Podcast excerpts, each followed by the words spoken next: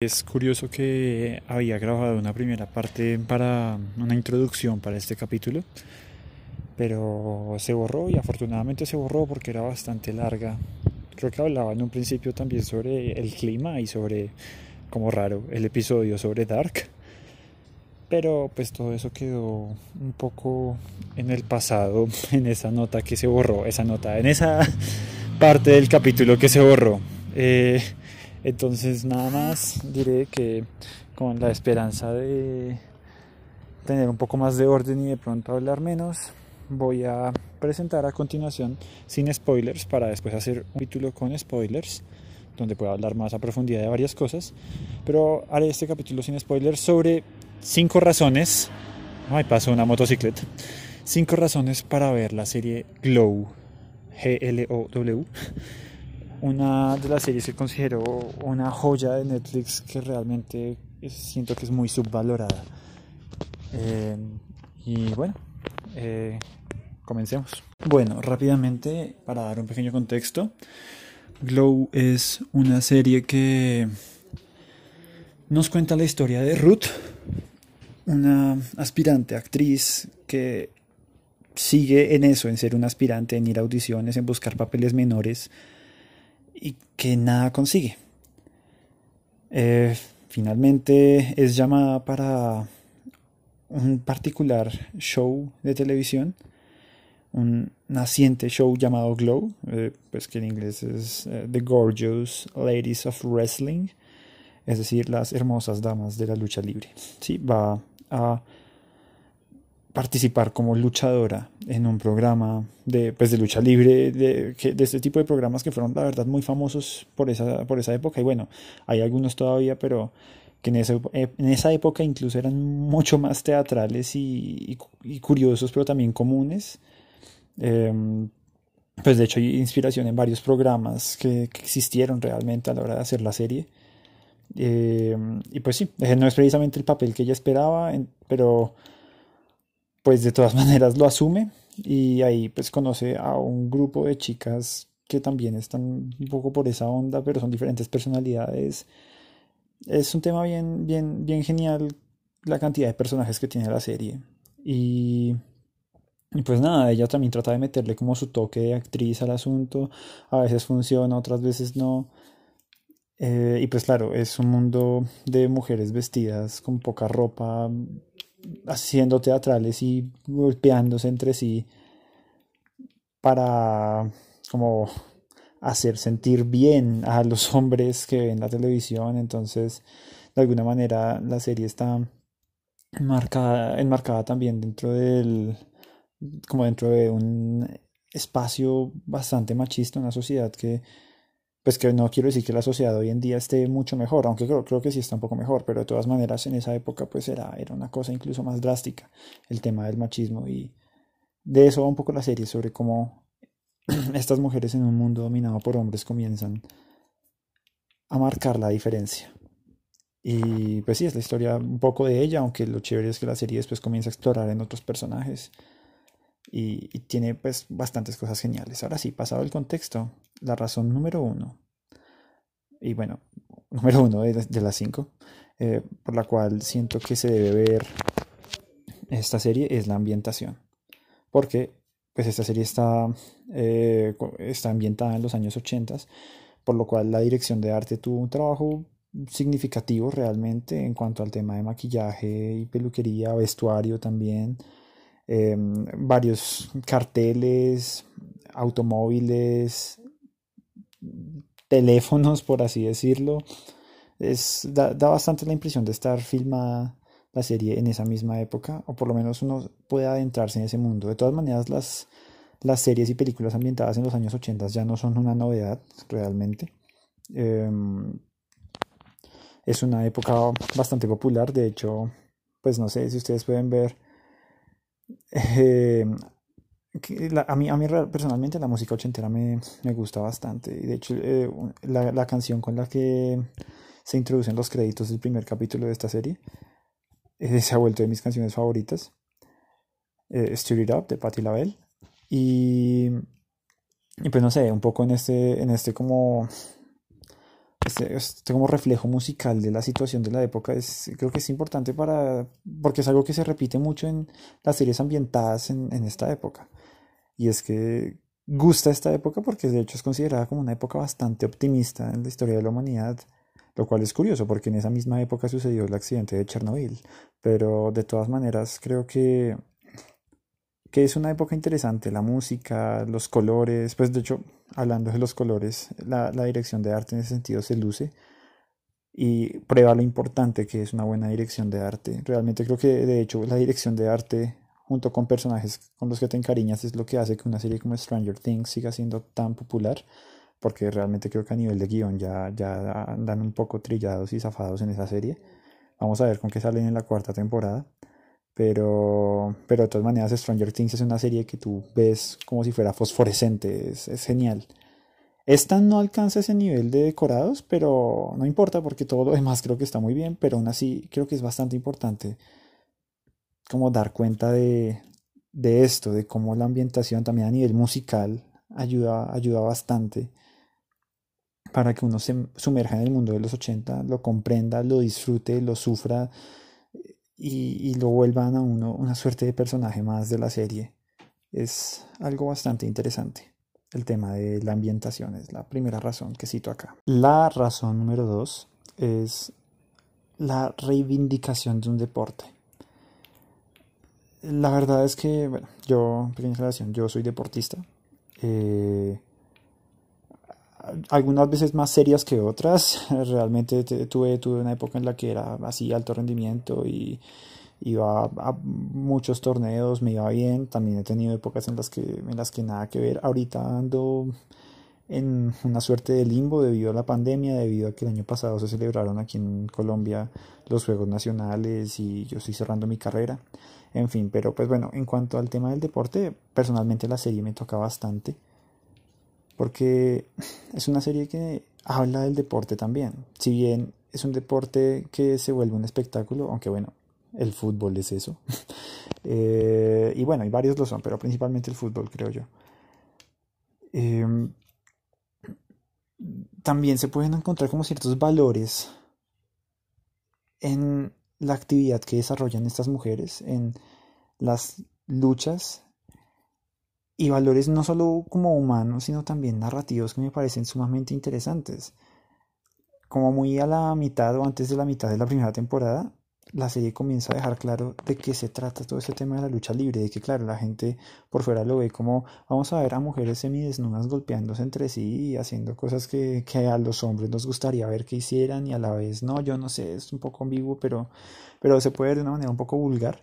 Pero la serie intenta mostrar un tema que me hace sumamente interesante, como la lucha libre es casi que poner un teatro sobre el ring, como la gente no asiste a ese tipo de peleas que en el fondo son bastante ridículas, por más de que hacen tienen unos movimientos espectaculares, para ver luchas de personajes, cada, cada luchador es un personaje y tienen una historia de fondo, no es solo como sentarse a ver un partido y bueno y ver quién gana, que también tiene su parte interesante dependiendo de quién le preguntes y dependiendo del deporte, creo yo.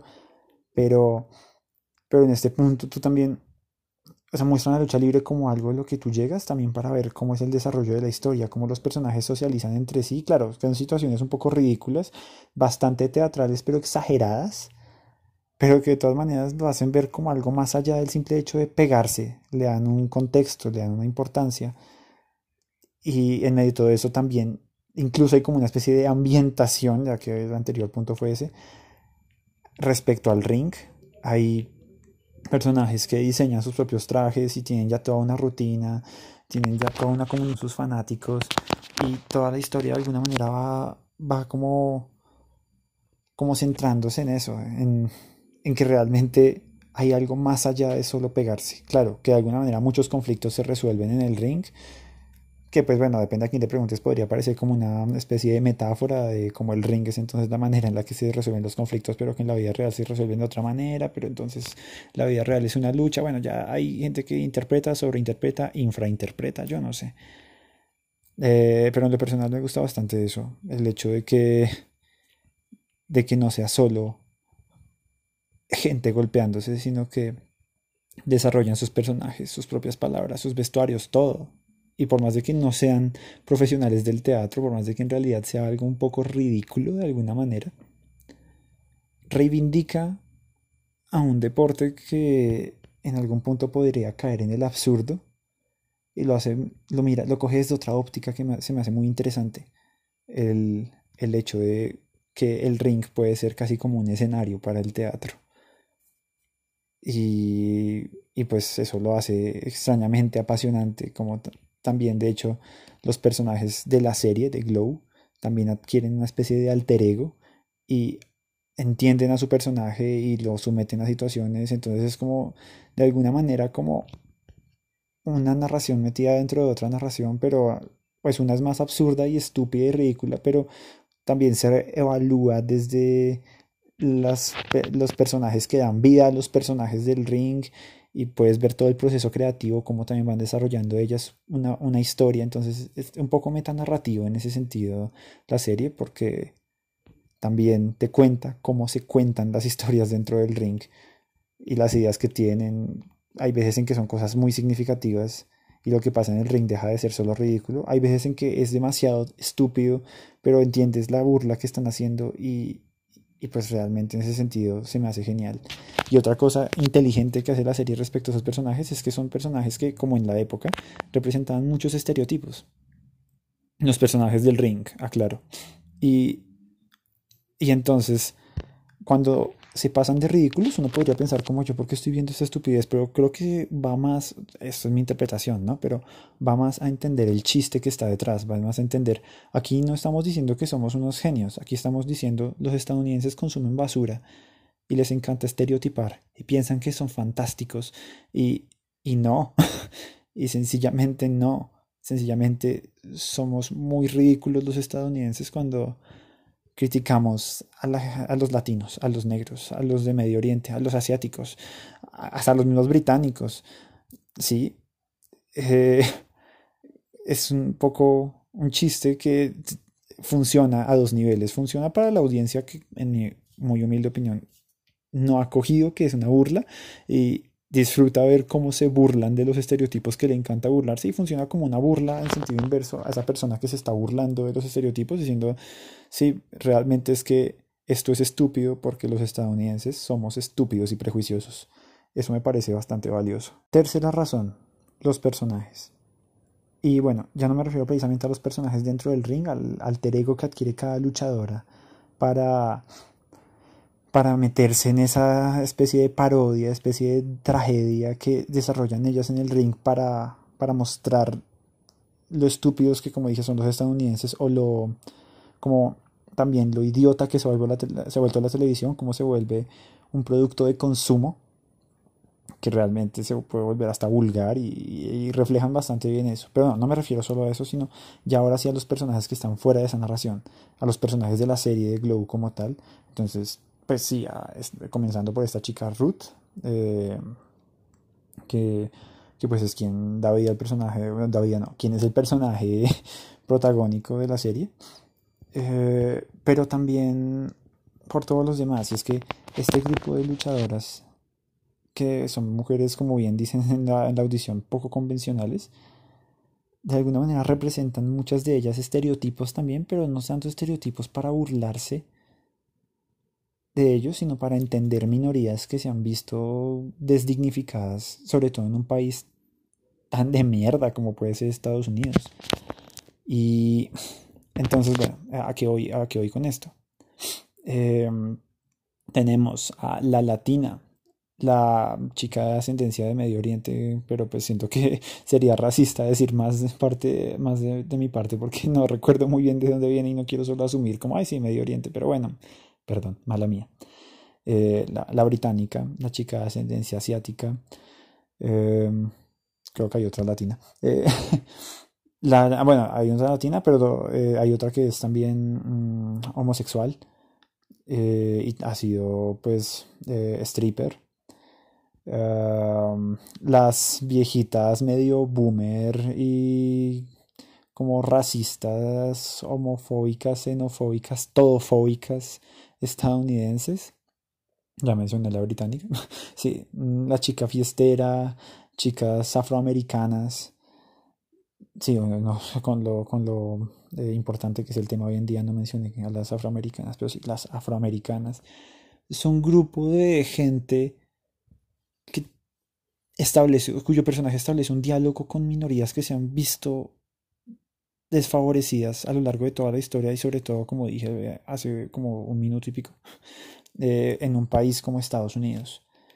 Y es bastante chévere ver, sobre todo a partir de la segunda temporada, cómo van desarrollando esos personajes, como ya no los sientes solo como extras, sino que realmente ya comienzas a, a, ver más de sus vidas, a entender varias preocupaciones, motivaciones, su pasado, sus aspiraciones al futuro, cómo afrontan el tener que estar ahí haciendo todo lo que hacen por una necesidad, pero le van sacando el provecho, es, es genial. Y bueno, y luego están, digamos que por así decirlo, los personajes más protagónicos, creo yo, que son, pues en mi opinión, cuatro, cuatro personajes, mm, que son el de Ruth, la chica que, pues la protagonista de la serie, la aspirante actriz que termina metida en todo este rollo de la lucha libre, Debbie, su amigo, enemiga, que bueno, no quiero aquí hacer spoiler, pero la relación entre ellas dos es bastante interesante, la química que tienen las dos actrices en pantalla es genial y la rivalidad que se establece, pero que al mismo tiempo es como complicidad,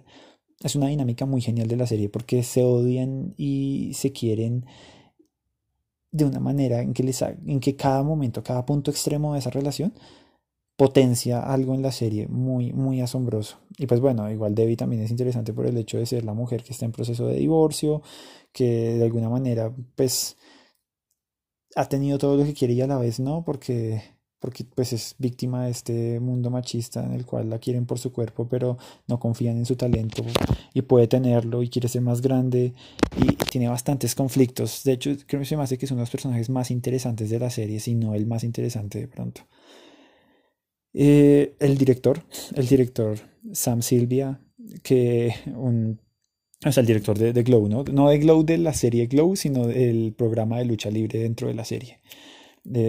Que comienza como este estereotipo de, de, un, de un machista de primera y aparte, bueno, también tiene como una especie de carrera cinematográfica extraña con películas de clase B muy, muy muy como fritas. Es un personaje muy complejo que también va evolucionando bastante, siento yo.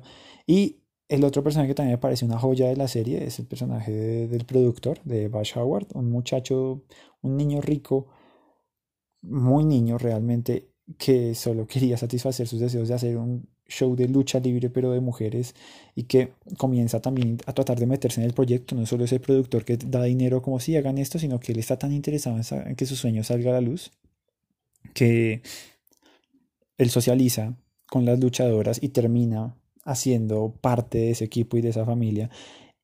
Y que en verdad nos damos cuenta de que tiene un montón de conflictos que a veces, pues, él es, siento yo, por lo menos en las primeras dos temporadas, como el detonante cómico de la serie. La serie es cómica por muchas razones, realmente. Pero, pero realmente es un personaje que siempre termina dándote risa, por lo menos en las primeras dos temporadas, en cada situación en la que está metido, porque tiene muchos conflictos que resuelve de manera locada, de manera inexperta, porque es un niño todavía, realmente es muy joven y aparte tiene mucha plata, entonces realmente es como la definición de un pendejo. Pero es un pendejo con un muy buen corazón, entonces es muy extraño y los problemas respecto a su sexualidad, a su herencia, a sus sueños, a todo, adornan la serie también de una manera genial.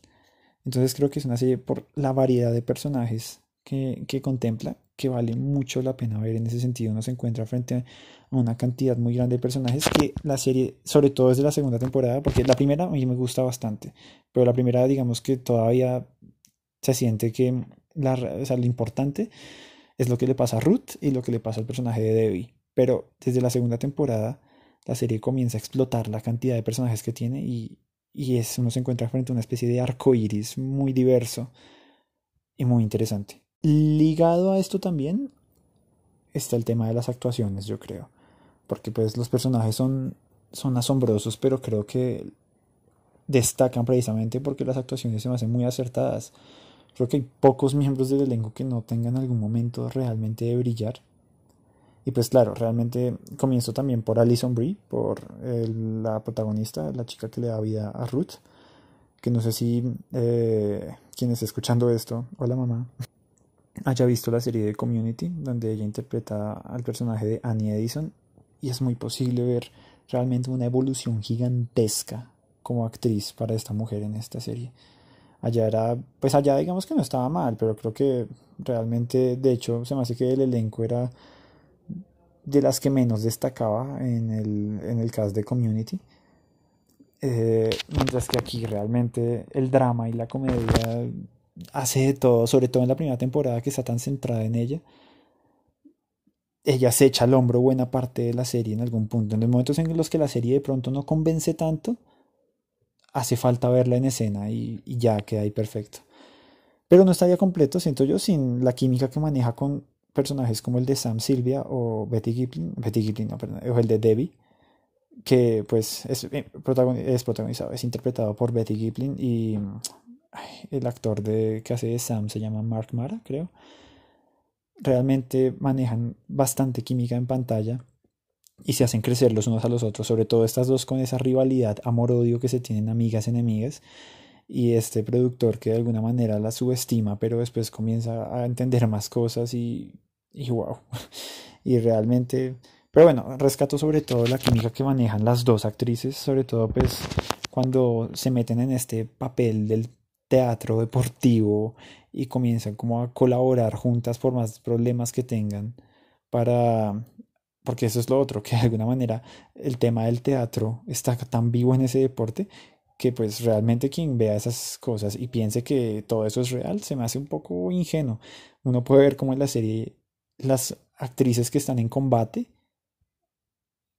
planean todo, cómo planean qué golpes se van a dar, quién va a ganar, y eso es un poco chévere porque es como una especie de reivindicación de la farsa, de si esto es una farsa, pero tiene tanto trabajo detrás y tanta comunicación, y las actrices dentro de la serie y también las actrices que las interpretan ya hablando en plano de la realidad lo hacen bastante bien. Entonces creo que es, que es interesante. Además la serie tiene cuenta con unas maniobras como de lucha libre que, que la hacen interesante y creo que la han hecho de hecho ganadora de, de algunos premios en cuanto a coreografías porque usaron algunas veces dobles pero no siempre.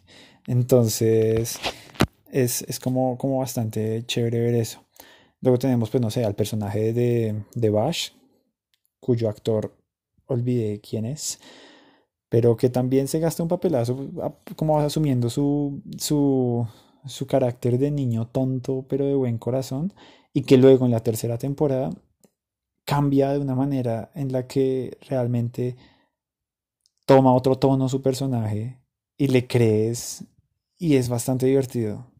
Y pues todo el elenco tiene su momento de lucimiento. Yo rescato bastante a la chica que hace el papel de Sheila, eh, la chica, la mujer loba, por así decirlo. Eh, sobre todo como, como asume ese papel las dos primeras temporadas y en la tercera también maneja otro registro impresionante, pero en general creo que todas lo hacen bastante bien. Es una serie principalmente femenina, pero se lucen, se lucen de una manera.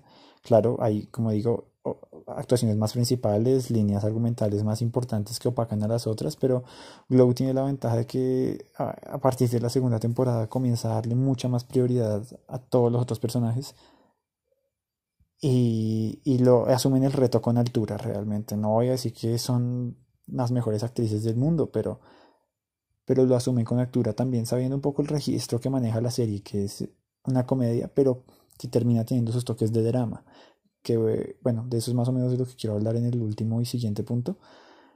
Creo que dice siguiente y último. Bueno, eh, un poco como Glow hace parte de alguna manera de esta nueva onda que ha venido como surgiendo, siento yo, de comedias. Que ya no son solo comedias por hacer comedias, por hacer reír a la gente, sino que son comedias para atraer a la gente a situaciones mucho más densas de las que se espera y la gente se está riendo y en el momento en que más se está disfrutando la serie comienza a cambiar de tono gradualmente y la gente sigue su risa, sigue su risa hasta que se vuelve incómoda y la va apagando y la serie es un drama aunque nunca pierde la gracia y es como si la serie dijera mm, ya no es tan chistoso, ¿verdad? Porque esto que te estamos contando es importante, ¿sí? que bueno, siento que es como una series que van como por esta onda, no sé, mencionaré dos que vi hace poquito y me encantaron, incluso tres. Eh, Bojack Horseman, Fleabag y The End of the Fucking World, series a las que también quiero dedicarles capítulos. Y pues sí, eh, creo que es bastante acertado hacer eso y la serie también lo hace bastante bien y las actuaciones potencian mucho cada cosa, o sea, tanto como, como mm, el drama como la, como, como la comedia. Y es un mix bastante interesante. El quinto punto creo que es el trasfondo feminista que maneja la serie. Ok, aquí toca hacer una claridad. Yo no soy un experto en el tema y también sé que es un tema difícil respecto al cual opinar y, también un tema que de hecho pues puede ser problemático cuando un hombre opina al respecto. Pero bueno, espero no hacerlo mal y también que se entienda que yo estoy consciente hasta qué punto ignoro muchas cosas sobre el tema, solo diré lo que yo pienso. Y, es completamente debatible y es solo mi opinión realmente. Y estoy también en proceso como de informarme más, creo que, creo que es necesario y he estado como, como pues sí, leyendo cositas, pero bueno, todavía siento que falta harto trecho. Eh, el feminismo en Glow. Mm, es un poco difícil en este caso porque cuando uno comienza, perdón, están llegando mensajes de mi hermana, eh, cuando uno comienza a ver la serie, sobre todo en los primeros capítulos, uno se puede sentir como hasta enojado con esta, porque la serie pareciera que promueve el machismo. Y uno podría decir, yo por qué estoy viendo esto y cómo es que eh, todas estas mujeres se prestaron para hacer esto. Es como, ¿es que acaso no entienden lo que está diciendo la serie? ¿O es que acaso les gusta? Lo cual no sé hasta qué punto es más grave, aunque bueno, cada quien vive su vida como quiera. Pero creo que por eso, pues es lo importante de las series de televisión.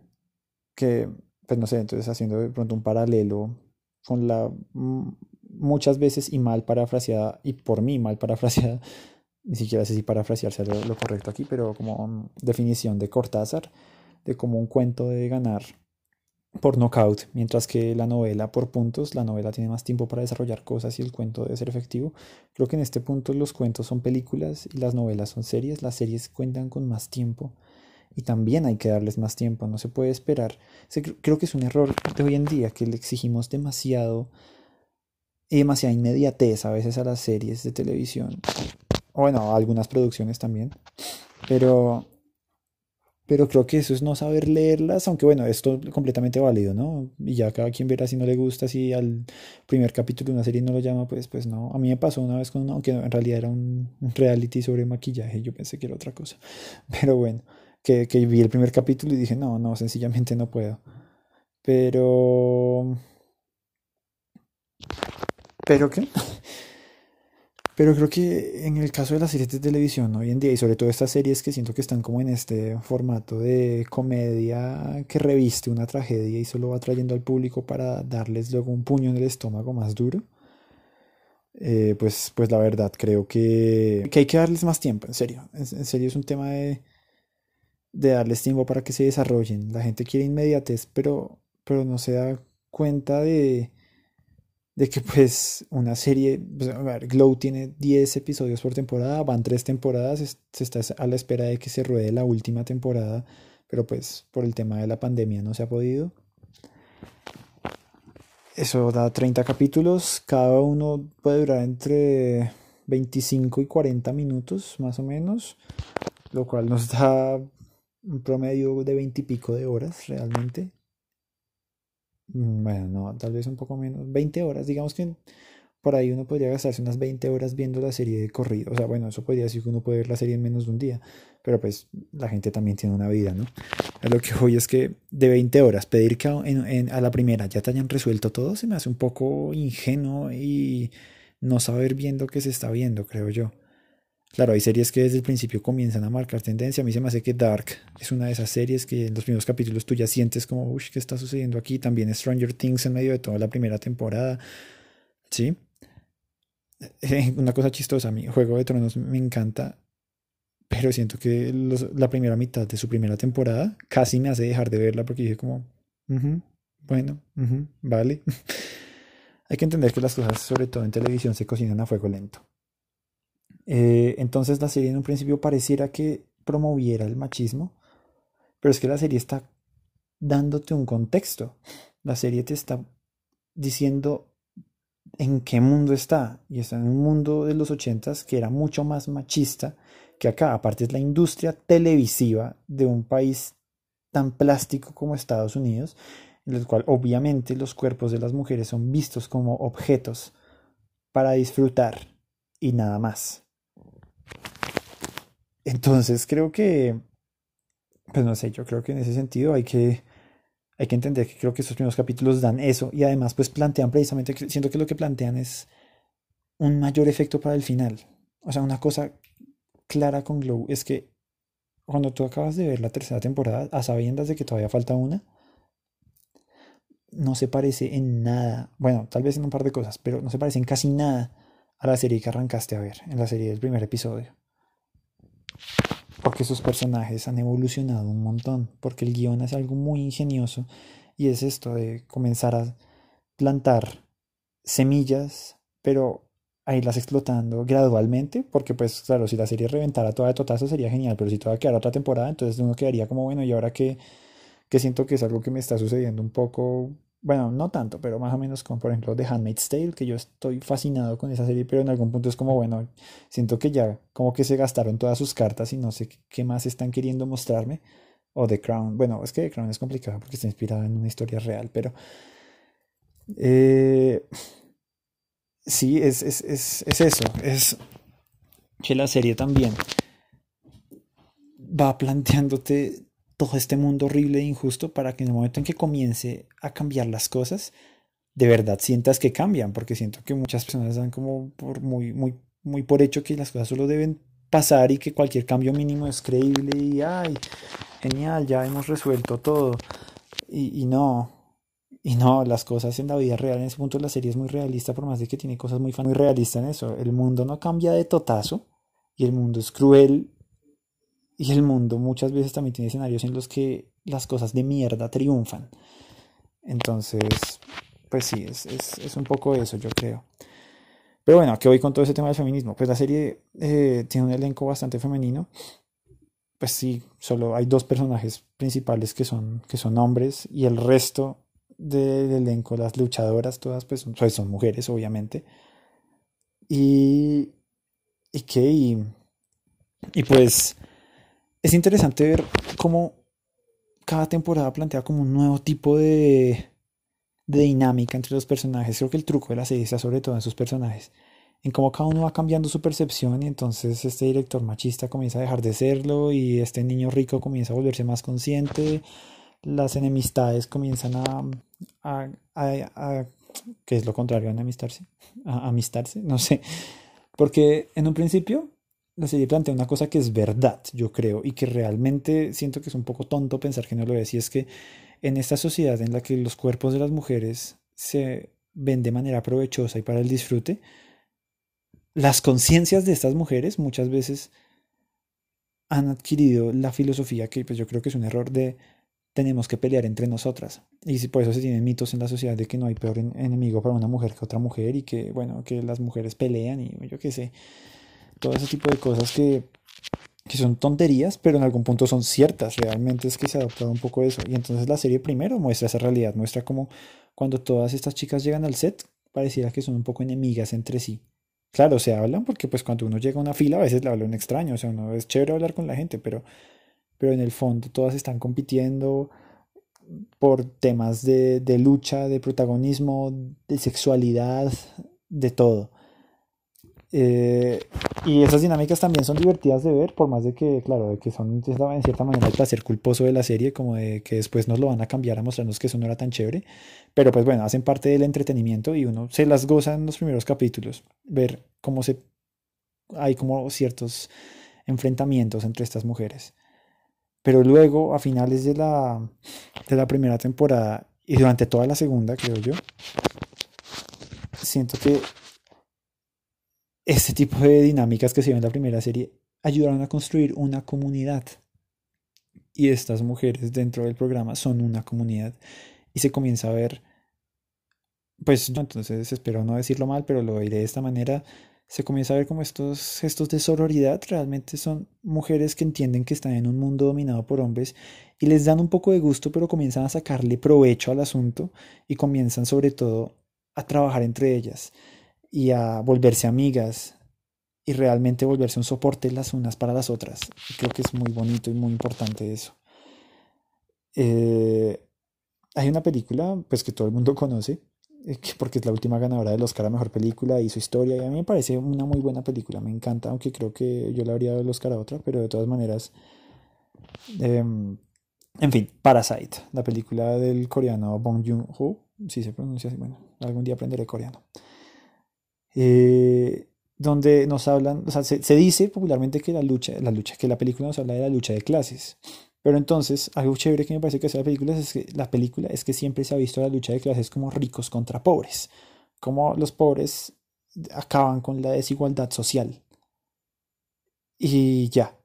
Y perdón. Eh, y, y, entonces todos quedamos en igualdad, o sea, pero se ve de una manera muy binaria y creo que los seres humanos y las luchas sociales son mucho más matizadas que solo ver como una especie de bien contra el mal, ¿sí? Eh, y entonces Parasite creo que una cosa que hace es que, claro, señala este problema de cómo hay gente con plata que puede ser una mierda, siento yo, y cómo uno puede empatizar con gente que no que, es de escasos recursos, independientemente de qué sector de la sociedad te encuentres tú. Yo creo que estoy un poco tirando más hacia el lado de los de abajo, pero eso no importa. Eh, y, y qué, y, sí, o sea, la, la, serie, la serie, la película también muestra eso, pero la película creo que también va más allá y muestra el hecho de que dentro de las mismas clases hay más como subclases. No son dos bandos unidos el bien contra el mal, son infinitos bandos repartidos un poco en dos extremos, pero que unos tiran más para un lado, tiran para el otro y cada quien va por lo suyo. Y creo que el tema de la lucha de clases ahí se ve como, creo que la lucha de clases también se puede entender como el hecho de que gente que hace parte de la clase media baja, baja realmente, también se juega feo entre sí en Parasite.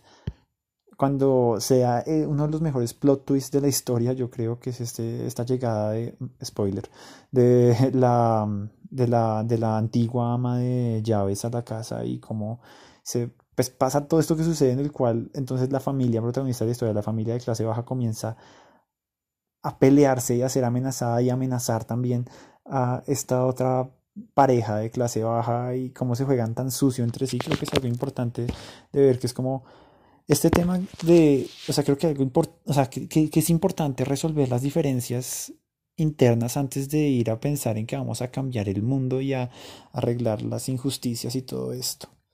¿Sí? No sé si queda del todo claro ese pedazo. Pero en caso de que no quede tan claro, es eso, es como... No, creo que... O sea, es una, lo voy a decir de manera un poco macheteada, pero no es ricos contra pobres, sino que, o sea, solo si de pronto se va a poder hacer algo así, aunque no digo que sea lo más como, como necesario, cuando deje de ser también entre comillas y dicho con términos horribles, pero pues un poco por pereza los elijo, pobres contra pobres. Hay que aprender a tener hermandad entre la gente que está necesitada. Uno no solo puede tirar por a su lado, también debe haber comunidad. Y siento que Glow traslada eso al tema de las mujeres.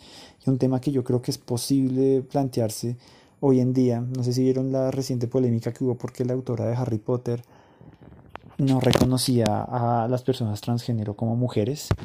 Y hay gente que realmente creo que está muy de acuerdo con eso, pero también hay gente como los propios actores de la saga de Harry Potter que no están de acuerdo, pero entonces también dentro de la gente que no está de acuerdo y si quiere reconocer los derechos de las minorías transgénero, también están aquellas personas que consideran que una persona por tener pene, como Daniel Radcliffe, no puede, no puede meterse ahí. Entonces siento que, pues claro, a todos nos gustaría figurar y eso, pero, pero pero, o sea, pero, lo que sucede es que las minorías mismas están en guerra entre sí y la mayoría opresora sabe eso y sigue aprovechándose de eso.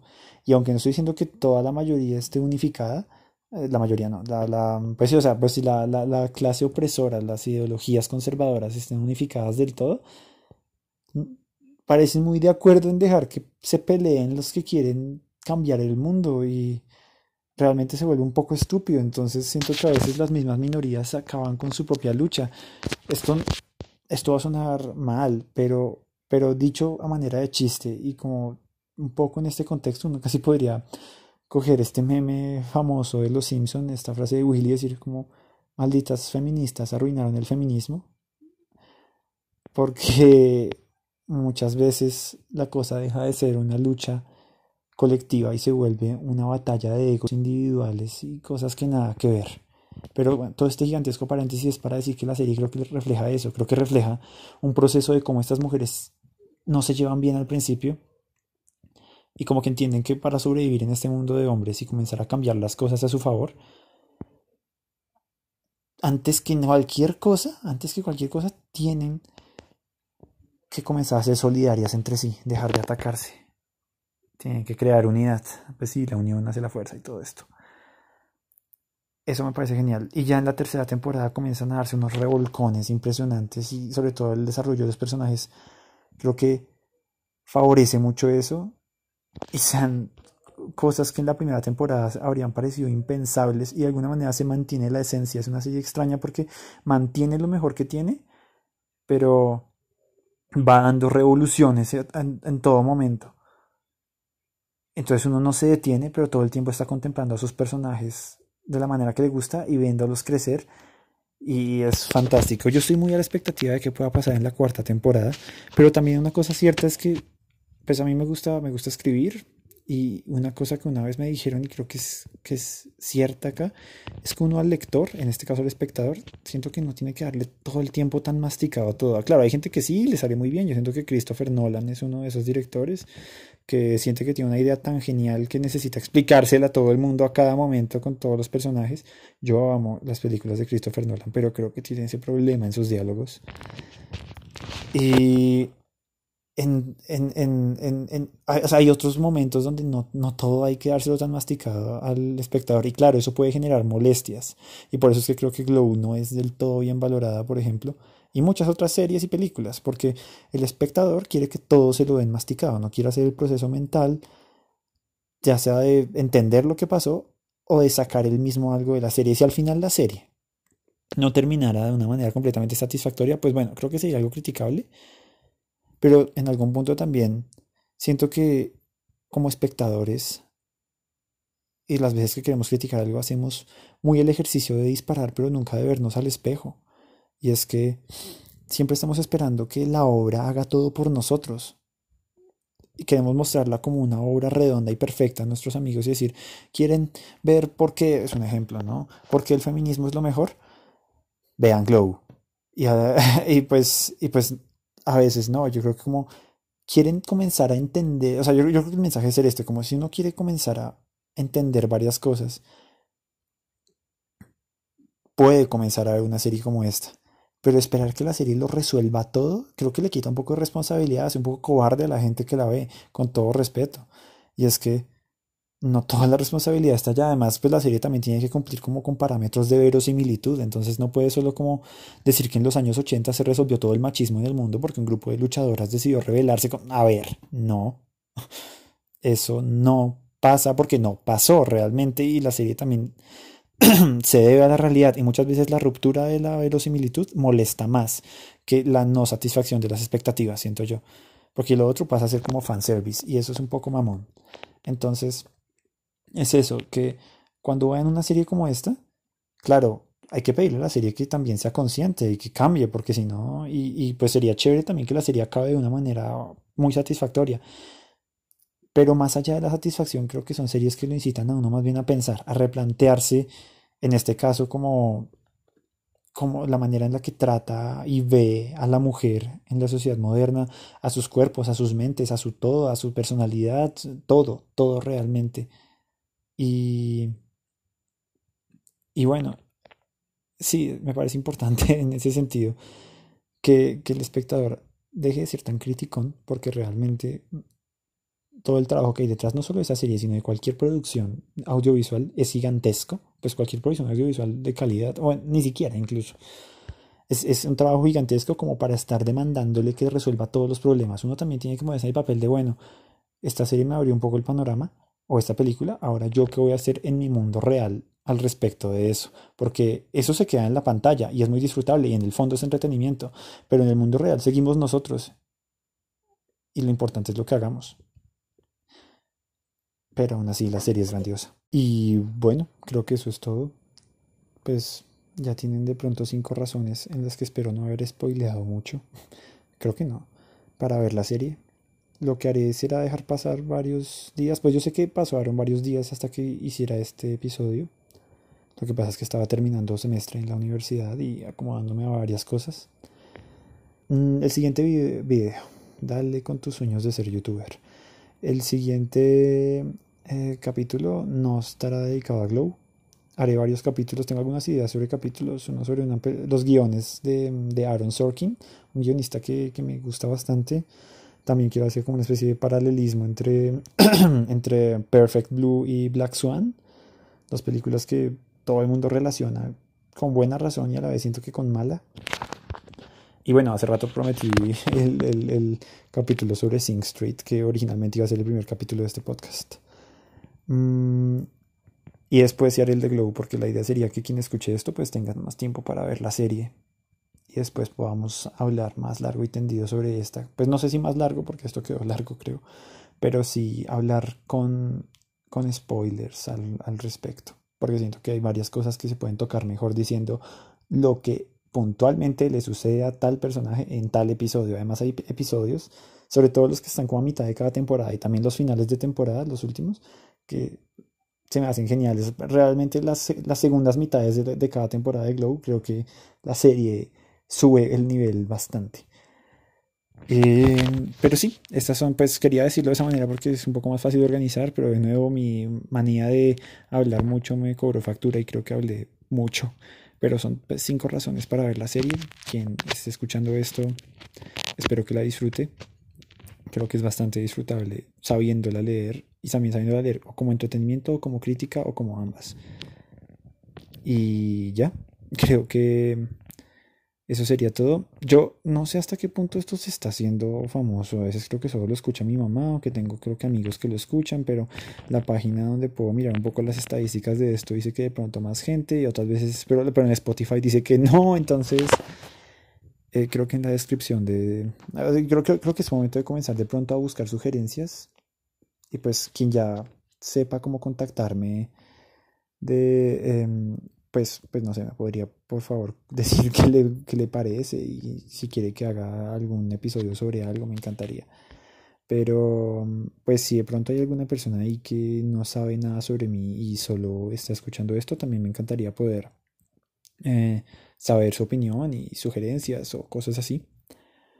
Eh, pero como realmente no sé bien cómo manejar esto, en la descripción de este episodio dejaré seguramente mi cuenta de Instagram Eh, para que de pronto me escriban ahí. Bueno, no sé si de pronto también dejar el correo. Sí, creo que dejaré un correo. Y si no lo dejé es porque se me olvidó, lo siento. Pero, pero pues nada, si, pues si de pronto alguien que no me conoce está escuchando esto y quiere opinar, pues bienvenido sea. Y, y ya, eso es todo. Entonces, hasta el próximo episodio de ya quiero cambiarle el nombre a esto, pero creo que ya, ya aparece en Spotify de esa manera. Y dije, no, pues ya, de burrística teorizada. Ya no me gusta el nombre, pero bueno, ¿qué se le puede hacer?